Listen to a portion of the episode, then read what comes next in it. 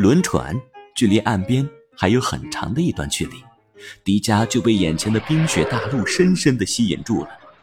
他虽然每年都能见到雪，堆过雪人，打过雪仗，但是当真的来到这真正的冰雪世界，依旧无比震撼。那感觉和小时候第一次见到大海时一模一样。天哪，这实在是太壮观了！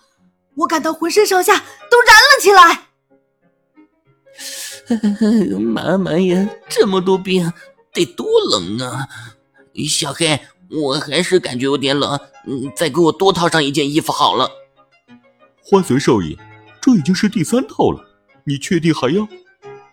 花泽看着满世界冰雪，打了个哆嗦，坚定的点了点头。小黑也没办法，只好继续努力的替他穿衣服。迪迦见花泽把自己穿成了个球，忍不住哈哈大笑起来。哈哈，花泽，你这样看起来像一只飞企鹅，实在是。太冷了，我现在已经管不上自己的魅力了。反正南极都是企鹅，也没有女同学。千岁刚好走出船舱，来到甲板上。他虽然也穿着防寒服，但并没有花泽那么夸张。现在是南极最暖和的季节，和北京的冬天差不多，已经算很暖和了。北京的冬天很暖和。没开玩笑吧？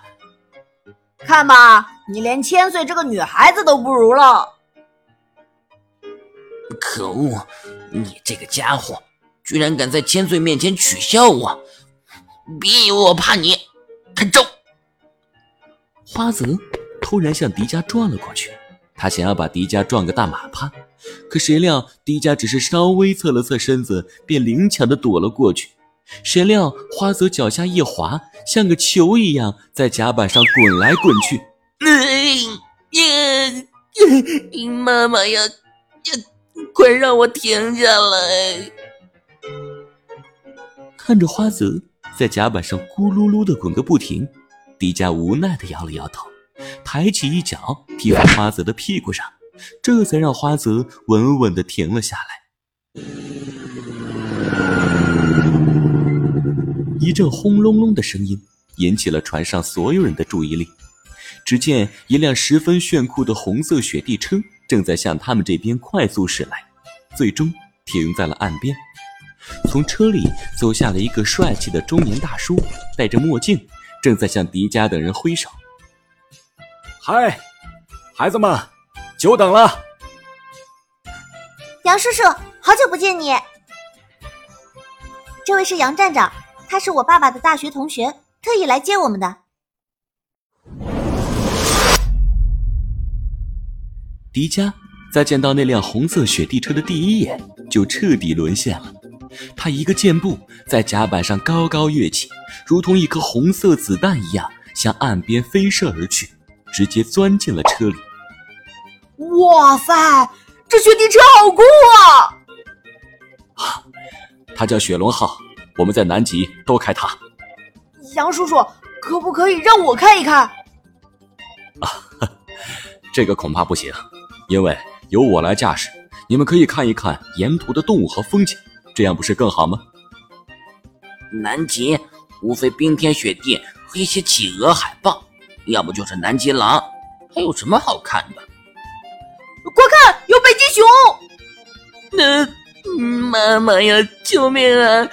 北极熊大哥，别吃我！我投降！我投降！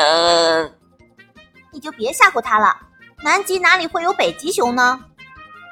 啊！迪迦，又开我玩笑！我没开玩笑，你们看啊，真的有北极熊！但此时，千岁、花泽、杨站长顺着迪迦手指的方向望向窗外。果然，在不远处的风雪之中，有一个白色的巨大的身影正在望向他们，转瞬之间又消失不见了，仿佛只是错觉。刚刚，那真的是北极熊吗？杨站长也只看到了那个白色的身影一眼，眉头皱了起来。奇怪，难道是雪人？